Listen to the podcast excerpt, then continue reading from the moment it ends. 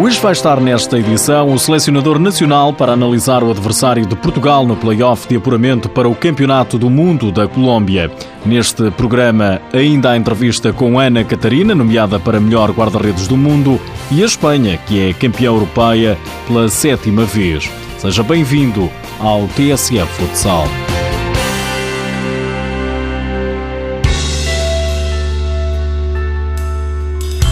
Portugal quiser estar no próximo Campeonato do Mundo, vai ter de ultrapassar a Sérvia. É o adversário que calhou em sorte à seleção nacional no play-off de apuramento para o Mundial da Colômbia.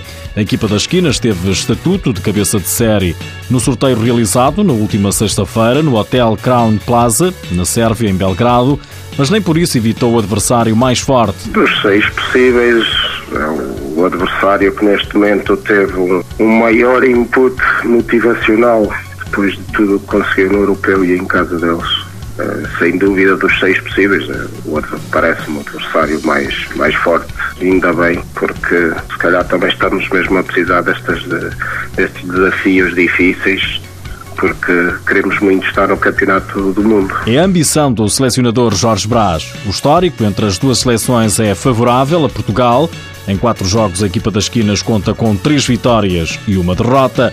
Derrota por 3-1 que aconteceu recentemente no Campeonato da Europa. É o adversário mais difícil que podia sair, é sim senhor. Ainda bem e é para ultrapassar. Jorge Brás explica o que há a corrigir em relação à derrota com os sérvios no europeu. É corrigirmos nós algumas coisas para este duplo confronto, mas queremos queremos muito e eu sei que os jogadores querem muito estar no, na Colômbia. A primeira mão vai ter lugar na Sérvia, a 22 de março. Portugal vai por isso poder jogar perante o seu público na segunda mão desta eliminatória, que será disputada no dia 12 de abril. O problema da Sérvia será que nós também queremos estar muito no campeonato e agora é preparar, preparar o playoff uh, do ponto de vista da caracterização e de conhecimento. Ele já é profundo neste momento. Eis o resultado completo do sorteio: Sérvia-Portugal, Eslovénia-Espanha, Eslováquia-Ucrânia, Polónia-Cazaquistão, Bielorrússia-Rússia, Holanda-Azerbaijão e Hungria-Itália. O Campeonato do Mundo joga-se na Colômbia entre 14 de setembro e 2 de outubro. A Europa é o continente mais representado, com sete seleções, seguida da Ásia com cinco, da América do Norte, Central e Caraíbas com quatro, da América do Sul também com quatro, da África com três e da Oceania com apenas uma seleção.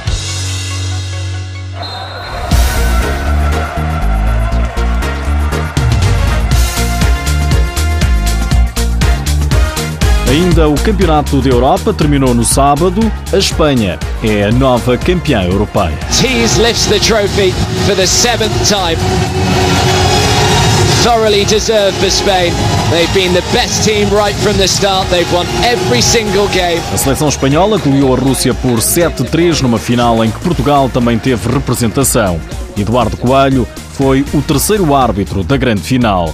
Com mais este título, a Espanha conquistou aquilo que denominam como a sétima, é o sétimo título continental dos espanhóis em oito finais. O bronze ficou para o Cazaquistão, depois de vencer por 5-2 a anfitriã Sérvia no jogo de atribuição do terceiro e quarto lugares. Quanto à pota de ouro, foi uma das lutas mais renhidas do Campeonato de Europa. Cinco atletas terminaram a competição com seis golos marcados, entre eles o português Ricardinho. No entanto, os critérios da UEFA são bem claros e o desempate é feito pelo número de assistências. Nesse capítulo, os espanhóis Miguelin e Mário Rivillos estiveram em destaque, somando quatro assistências cada. E foi precisamente entre os dois companheiros da seleção heptacampeã europeia que o prémio foi dividido.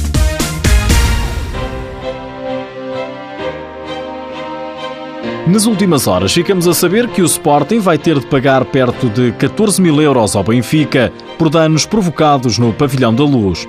A decisão é do Conselho de Disciplina da Federação Portuguesa de Futebol devido ao jogo entre Águias e Leões relativo à jornada 20 da fase regular da Liga na época passada. O derby jogado na Luz a 7 de fevereiro de 2015 ficou manchado pelos confrontos entre jogadores junto à baliza dos locais já no último minuto. A confusão alastrou às bancadas e teve de haver intervenção policial junto dos adeptos leoninos que rasgaram a rede que os separava do campo. Ana Catarina, jogadora do Benfica, está nomeada para melhor guarda-redes do mundo. É uma enorme satisfação, até porque o ano de 2015 não me correu pelo, da melhor forma, até mesmo pelo Mundial que nós, uh, Portugal, fizemos. Como tal, só o simples facto de estar nomeada e como é a primeira vez que fazem a nomeação de, das melhores guarda-redes do mundo a nível de futsal feminino e estar lá pela primeira vez é, é uma enorme satisfação, um enorme orgulho. Ana Catarina está nomeada para os prestigiados prémios do site Futsal Planet, que este ano premiam pela primeira vez a categoria de guarda-redes no escalão feminino. Sim, o ano passado estive entre as eleitas de, das 10 melhores do mundo, estive com as minhas colegas de seleção também, a Melissa Antunes e com a Ana Azevedo, entre as 10 melhores jogadoras do mundo. Este ano é que fizeram a distinção só dos guarda-redes porque até então todas, seja guarda-redes, seja jogadora, competiam todas pelo mesmo, pelo mesmo prémio. Nesta entrevista ao TSA Futsal, a guardiã da Seleção Nacional e do Benfica projetou o que acha que vai acontecer, vai ganhar ou não. Não, as expectativas já é, não, é como já disse, simples facto de estar nomeada já é uma vitória. Como tal é difícil ganhar, claro que gostava, claro que quero, mas, mas tenho plena consciência de que, é, de que é difícil. Ana Catarina mostra humildade quando questionada se se considera a melhor guarda-redes portuguesa. Não, não, não, não vejo, não vejo as coisas desse, desse modo. Muito sinceramente, acho que não lá estar outras guarda-redes portuguesas, até mesmo porque para dignificar o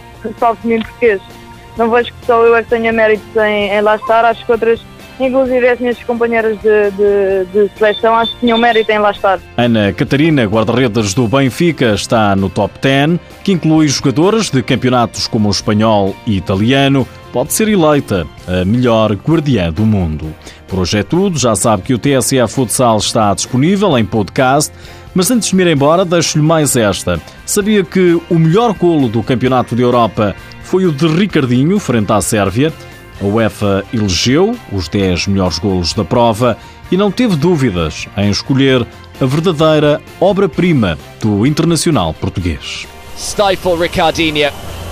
Oh, how good is that? Ricardinho! Oh, you will not see a better goal than that. That is sensational from Ricardinho.